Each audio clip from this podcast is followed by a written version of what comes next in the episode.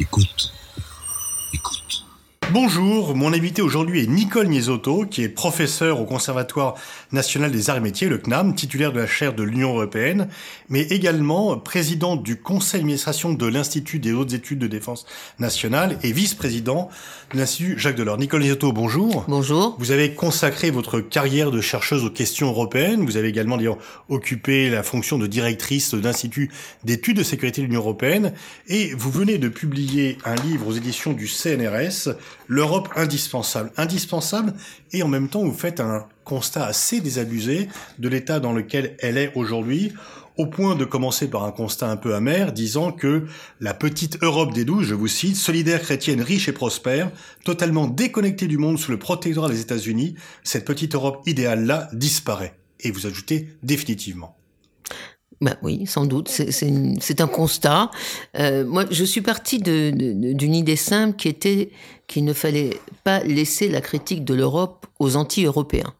Et donc, en, en regardant l'extrême désaveu des opinions vis-à-vis de la construction européenne, voire même l'europhobie que suscite parfois euh, la construction européenne vis-à-vis des jeunes, je me suis dit qu'il fallait essayer de comprendre et, comprendre pourquoi cette crise multiforme euh, remet en cause peut-être l'avenir de la construction européenne. Et une des, des évidences, c'est euh, que je crois pour beaucoup de gens, l'Europe continue d'être pensée dans les termes dans lesquels elle a été créée, c'est-à-dire euh, un marché unique de plus en plus intégré, avec des compétences de plus en plus euh, nombreuses, donc maintenant la monnaie, le, les réfugiés, tout cela après la politique agricole commune et le commerce, et qui était chargé d'assurer la prospérité des Européens après la guerre.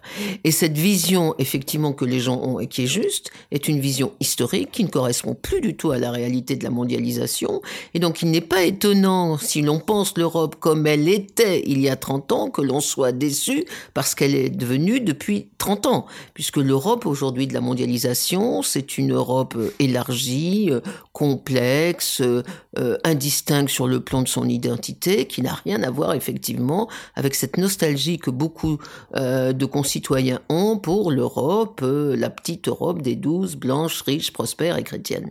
Celle-là est morte Prosper, vous écrivez que la peur de la paupérisation fait désormais partie intégrante du paysage européen, et donc l'Europe qui était la promesse de la croissance, et qu'il a été effectivement aujourd'hui divise un peu entre les gagnants et les perdants de la construction européenne, avec certains, et d'où le phénomène sans doute des gilets jaunes, pensent euh, bah, qu'ils ont été maltraités, et qu'en tous les cas, qu'on ne s'est pas vraiment occupé d'eux.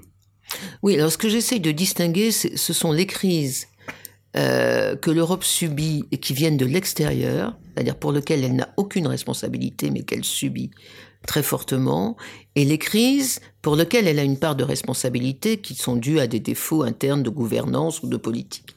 Et parmi les crises extérieures, il y a la crise de la mondialisation, notamment la crise économique depuis 2008, pour laquelle les Européens ne sont absolument pas responsables. C'est une crise qui est due à la cupidité de certains banquiers américains et qui arrive en Europe à partir de 2009-2010. Donc nous ne sommes pas responsables d'une crise qui nous a complètement laminé et, provoqué une, une décennie de récession économique. C'est-à-dire, moi je vois, j'ai une fille de 25 ans, la génération des 15-25 ans a connu l'Europe comme l'Europe de la crise et du chômage. Ils n'ont pas d'autre idée en tête que l'Europe du chômage. Et donc, ce que j'essaye de montrer, c'est que la mondialisation en tant que telle est responsable d'une grande partie du désarroi européen. Parce que ce que nos dirigeants ne disent pas, n'ont jamais voulu dire, et, peut-être ne, ne, veulent pas reconnaître, c'est que la mondialisation a deux visages. C'est un élément totalement positif pour les pays autrefois pauvres en voie de développement, parce qu'ils ont tout à gagner dans la mondialisation, mais pour les pays anciennement développés, comme les pays européens et les États-Unis, la mondialisation, c'est une, c'est une mauvaise nouvelle. Euh, c'est une très bonne nouvelle pour 1% de la population et c'est une mauvaise nouvelle pour la grande majorité des classes moyennes parce que le paradoxe de la mondialisation, c'est qu'elle enrichit les pays riches, mais qu'elle accroît considérablement les inégalités de revenus dans ces pays. Et donc, pour 10% de la population qui sont les gagnants de la de la mondialisation en Europe, on a 80% des populations européennes qui se sentent fragilisées par la mondialisation pas forcément parce que leurs euh, revenus diminuent, mais parce que leur anticipation de l'avenir devient négative. C'est-à-dire, on a des générations aujourd'hui d'Européens et de Français notamment qui sont convaincus que l'avenir sera beaucoup plus difficile pour leurs enfants qu'il n'a été pour eux et qu'ils n'ont aucune perspective dans l'avenir euh, de, de, de voir l'ascenseur social marcher de nouveau. Et je crois que c'est ça le drame de la mondialisation dans les pays riches, c'est qu'elle n'est pas globale, elle enrichit les riches et elle accroît les inégalités entre les riches et les moins riches. Alors que dans les pays pauvres, la mondialisation enrichit les pauvres et donc elle est perçue de façon extrêmement positive par toutes les populations. En Europe et en particulier en France, qui est depuis longtemps le pays le plus dépressif du continent européen, la mondialisation a mauvaise presse parce qu'intuitivement les gens sentent bien qu'il y a des gagnants et des perdants de la mondialisation à cause de l'accroissement des inégalités et que la grande majorité des classes moyennes européennes fait partie des perdants de la mondialisation. D'où la naissance de mouvements populistes. Populistes, d'ailleurs, donc vous niez, vous n'aimez pas ce terme, vous le rejetez, vous estimez qu'il n'est pas euh, correct. Oui, parce que euh, les mouvements populistes, et en particulier ceux que l'on connaît à travers des partis euh, comme des partis comme le, le, Rassemblement national ou les partis d'extrême droite dans le reste de l'Europe, prétendent parler au nom du peuple. Euh, c'est pas ça du tout. Ce sont des mouvements, ce sont des partis autoritaires, pour certains de contestation de l'état de droit, qui ne représentent pas plus le peuple que euh, ne l'ignorent les partis sociaux-démocrates ou les partis euh, conservateurs traditionnels. Donc moi, je, je, je, suis contre le fait d'appeler ces mouvements populistes parce que ça laisse entendre euh, qu'ils sont, qu'ils représentent le peuple et que le peuple a tort. Moi, je crois qu'une bonne partie des aspirations populaires en Europe, et en particulier dans le mouvement des Gilets jaunes, sont des aspirations qui sont justifiées parce que la mondialisation joue en faveur de la paupérisation de ces classes moyennes. Et aucune des politiques économiques suivies par l'Occident, que ce soit aux États-Unis et euh, en Europe, n'a pris en compte ce phénomène de paupérisation des classes moyennes. Et moi, je le plaide beaucoup dans la deuxième partie de l'ouvrage pour que l'avenir, à l'avenir, la construction européenne développe des politiques de réponse à la paupérisation des, des, classes moyennes européennes. Sur le plan stratégique, qui est votre cœur de métier depuis déjà euh, longtemps, euh, vous estimez, notamment en parlant de Donald Trump et de sa dénonciation de l'accord de 2017 sur l'Iran, euh, que quand un allié devient un danger, il devient également urgent de changer de politique. Donc vous remettez en cause les relations transatlantiques? Ah, c'est pas moi qui les remets en cause, c'est lui, c'est Donald Trump qui les remet en cause. Moi, je, suis ébahi. Je, je, je crois que c'est le premier président américain que l'on a qui soit à ce point anti-européen et anti-allemand. Il a une obsession de la voiture allemande. Euh, pour lui, l'Allemagne et l'Europe se ramènent à la voiture allemande qui inonde le marché américain, alors qu'il n'arrive pas à vendre une seule Chevrolet ou ou, je ne sais quoi euh, euh, en Europe. Mais c'est un président anti euh, européen et dont l'objectif est de casser l'Europe. Je, je, crois qu'il n'y a aucun doute. Quand on regarde quand même sa politique à l'égard de l'Iran, qui est aussi une politique agressive vis-à-vis de, de l'Iran, c'est d'abord aussi une politique d'agressivité vis-à-vis des Européens. Premièrement, en sortant du traité donc euh, de 2015, et ça oblige les Européens à se mettre du côté des Russes et des Chinois pour défendre le traité. Deuxièmement, les sanctions euh, contre l'Iran, bien sûr, mais les sanctions contre les entreprises européennes qui pourraient avoir la mauvaise idée de négocier avec l'Iran. Donc c'est une attaque en règle contre les intérêts économiques et commerciaux des Européens. Enfin, c'est une agression euh, contre contre son meilleur allié euh, européen. Et puis euh, cette politique, alors pas très claire, mais euh, que, que, que je crois va, va s'affirmer de vouloir monter une coalition internationale contre l'Iran, y compris euh, peut-être euh, militaire, avec le sommet récent à Varsovie, je crois début février ou le 12 février, pour essayer de monter une coalition d'Européens contre l'Iran, je trouve que tout ça ressemble étrangement à la politique qui était celle de Bush II en 2003. En 2003, le John Bolton, qui était à l'époque le conseiller de George Bush II, disait exactement oui, nous devons bombing Iran. Moi, j'étais à l'époque auprès de Javier Solana à l'Union européenne et je me souviens que toute la politique de, de Solana à l'époque, c'était de convaincre les Américains qu'il n'y avait pas de solution bombing Iran. Je pense que Trump a un objectif très clair qui est de se débarrasser de l'Iran et qu'au passage, il va mettre les Européens devant une espèce de deal impossible. Soit vous êtes avec nous, soit vous êtes contre nous. Et pour un certain nombre d'Européens, euh, dire qu'on est euh, opposé à une politique américaine, voire israélo-américaine, ça va être très très difficile. Mais je suis convaincu que Trump est devenu euh, un adversaire est-ce euh, que certains disent c'est un mauvais moment à passer, il ne sera plus là après? Non, je n'y crois pas du tout. Je crois que l'élection de Trump correspond exactement aux mêmes racines euh, économiques et sociologiques que les mouvements populisme et le gilet jaune en Europe, c'est-à-dire des classes moyennes paupérisées par la désindustrialisation, paupérisées par la mondialisation, qui essayent de, de, de, de vivre une espèce de, de, retour impossible en arrière et qui votent pour des mouvements euh, euh, centrés sur la fermeture, l'égoïsme, le refus de l'étranger, les protectionnismes, etc. Donc je crois que c'est absolument le, le même phénomène euh, de, de, la part de, de, de, des lecteurs vraiment ravagés, marginalisés par la mondialisation, et donc c'est un phénomène qui va durer. Parce que le paradoxe de la mondialisation, c'est que plus elle gagne, plus les inégalités vont augmenter. Donc plus l'électorat favorable au populisme va augmenter également. Y a-t-il pas une bonne nouvelle dans, dans cela? C'est que finalement, les pays européens euh, signataires de l'accord sur l'Iran réagissent en commun, non seulement la France, bien sûr, mais également l'Allemagne et plus encore la Grande-Bretagne, le Royaume-Uni, qui non seulement continue de vouloir respecter l'accord signé en juillet 2015, mais également mettent en place euh, un instrument de nature à pouvoir continuer à commercer avec l'Iran, ce qui est quand même une opposition frontale vis-à-vis -vis des États-Unis, surprenant de la part du Royaume-Uni. Oui, c'est surprenant de la part de tous les Européens, d'ailleurs. C'est plutôt une bonne nouvelle, effectivement. C'est, même le seul réflexe collectif de souveraineté européenne que l'on puisse trouver aujourd'hui dans la, dans la politique euh, internationale. Euh, donc c'est très bien.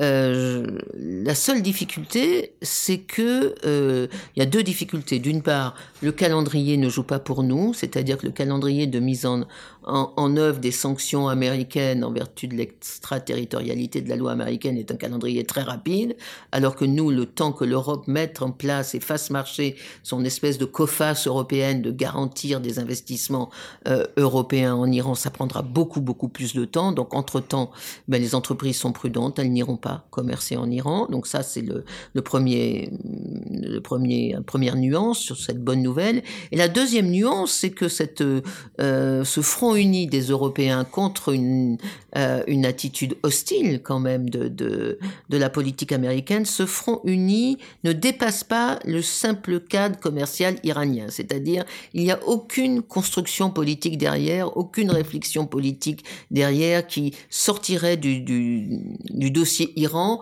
pour réfléchir à l'ensemble de la relation à venir avec les États-Unis. Donc il y a une espèce de schizophrénie européenne où effectivement on fait front commun contre, il y a une espèce de résistance contre Trump sur le cas de l'Iran, mais pour le reste, jamais l'OTAN n'a été aussi euh, demandé, euh, euh, espéré et, et renforcé par les Européens qu'aujourd'hui. Donc il y a les deux attitudes en même temps de résistance et de maintien coûte que coûte de l'alliance euh, sous parapluie américain. Et puis notamment de la part des pays de l'Est qui sont très attachés à la protection américaine.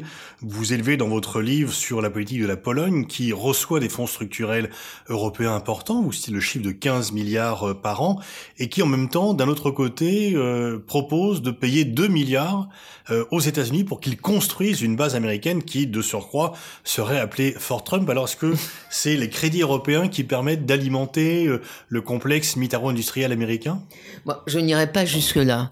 Mais ce qui est aberrant, et, là où les Européens peuvent avoir une, une action, ce qui est aberrant, c'est que euh, la Pologne considère normal euh, la solidarité économique envers elle au titre du traité de l'Union et donc considère normal de recevoir par an 4% de son PIB en fonds structurels, mais considère simultanément totalement anormal de devoir une solidarité politique avec ces mêmes Européens. Et donc cette, euh, espèce de comment dire cynisme des Polonais qui dit vous me devez l'argent tous les ans au titre des fonds structurels, mais ne vous attendez pas à ce que je vous soutienne sur quelques francs politiques que ce soit parce que souveraineté nationale euh, et la Commission est pire que ce qu'était le régime communiste. Euh, je sais plus s'ils ont dit Brezhnev ou Staline, mais la, la citation doit ressembler à ça.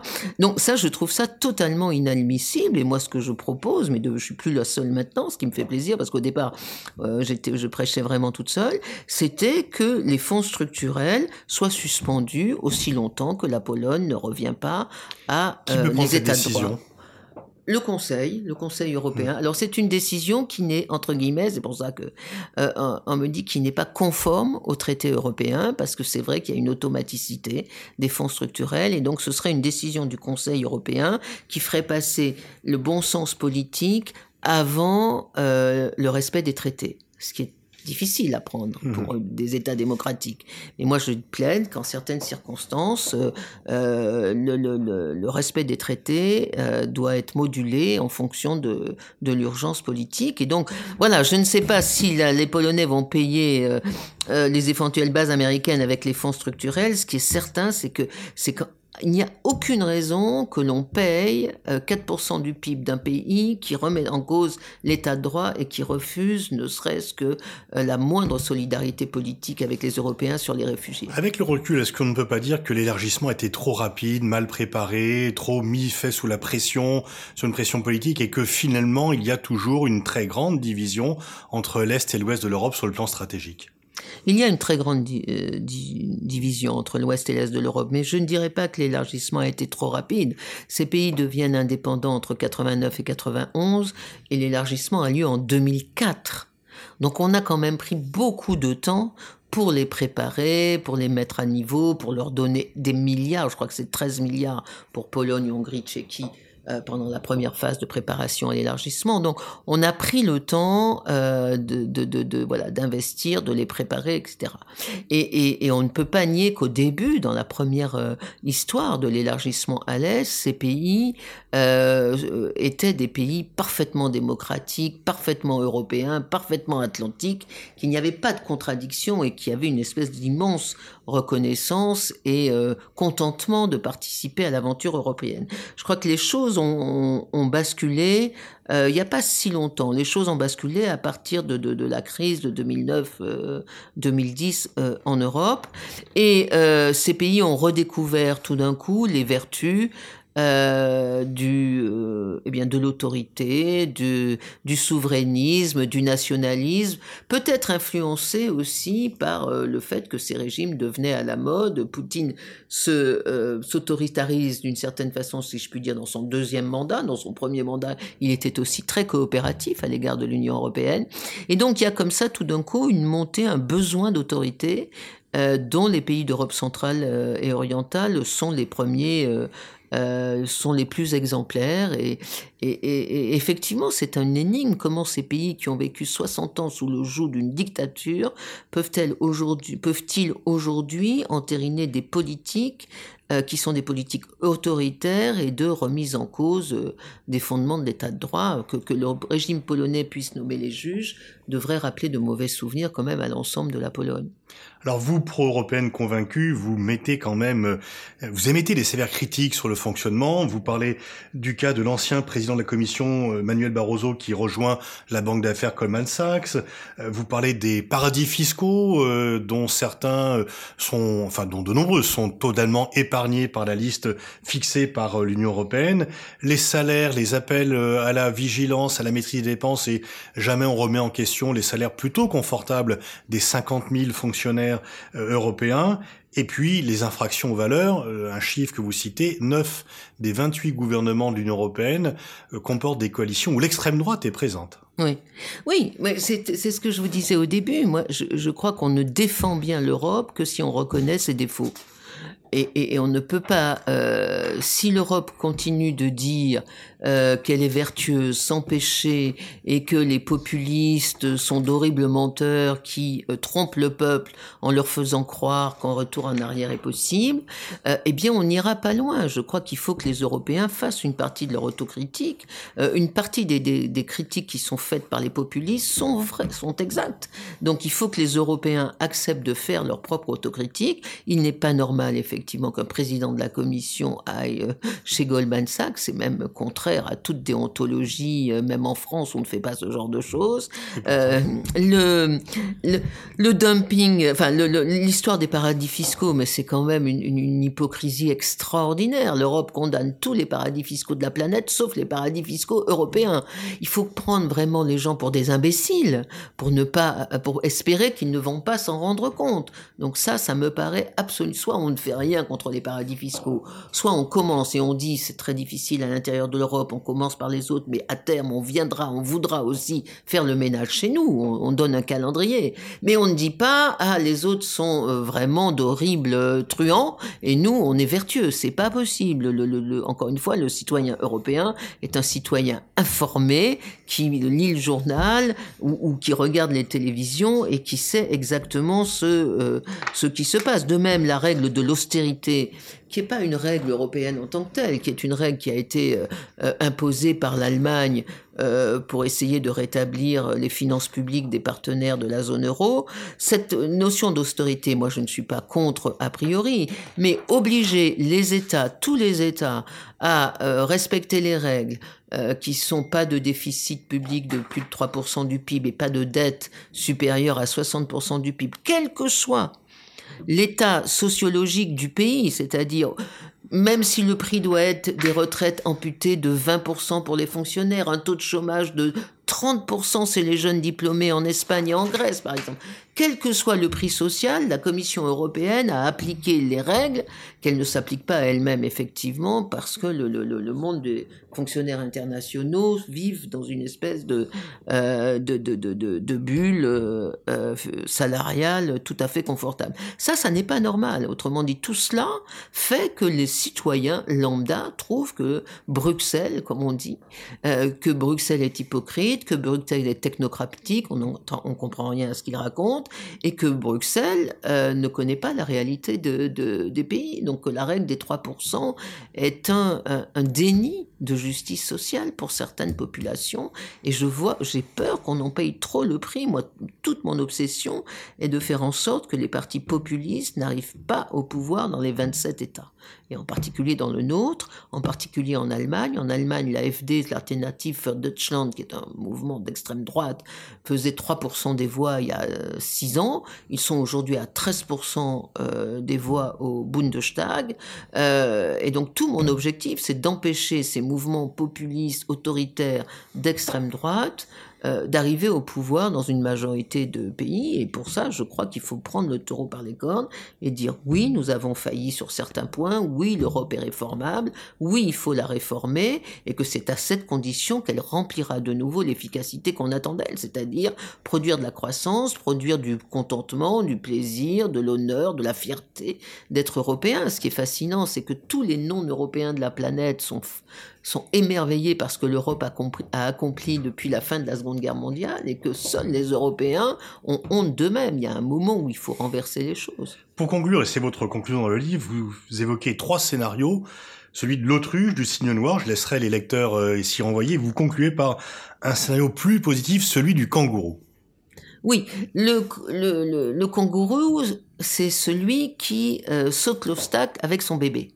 C'est-à-dire, euh, il, il, ne fuit pas, il ne fait pas l'autruche, il ne se met pas la tête dans le sable, euh, il ne crie pas à la catastrophe suicidaire comme le signe noir, il affronte l'obstacle et il emmène les générations futures avec lui, c'est-à-dire il, il, il, propose, il cherche une solution. Et la solution que je, je préconise, moi, c'est d'avoir une Europe plus sociale encore que je n'aime pas le terme, mais c'est une Europe qui s'occupe à la fois du marché et euh, du marché en tant que euh, acteur anonyme, qui s'occupe autant du marché et des consommateurs, ce que fait très bien la Commission, mais qui s'occupe aussi de la politique et des citoyens. Le drame de l'Europe aujourd'hui, c'est qu'elle ne connaît que le consommateur le citoyen, elle ne connaît pas.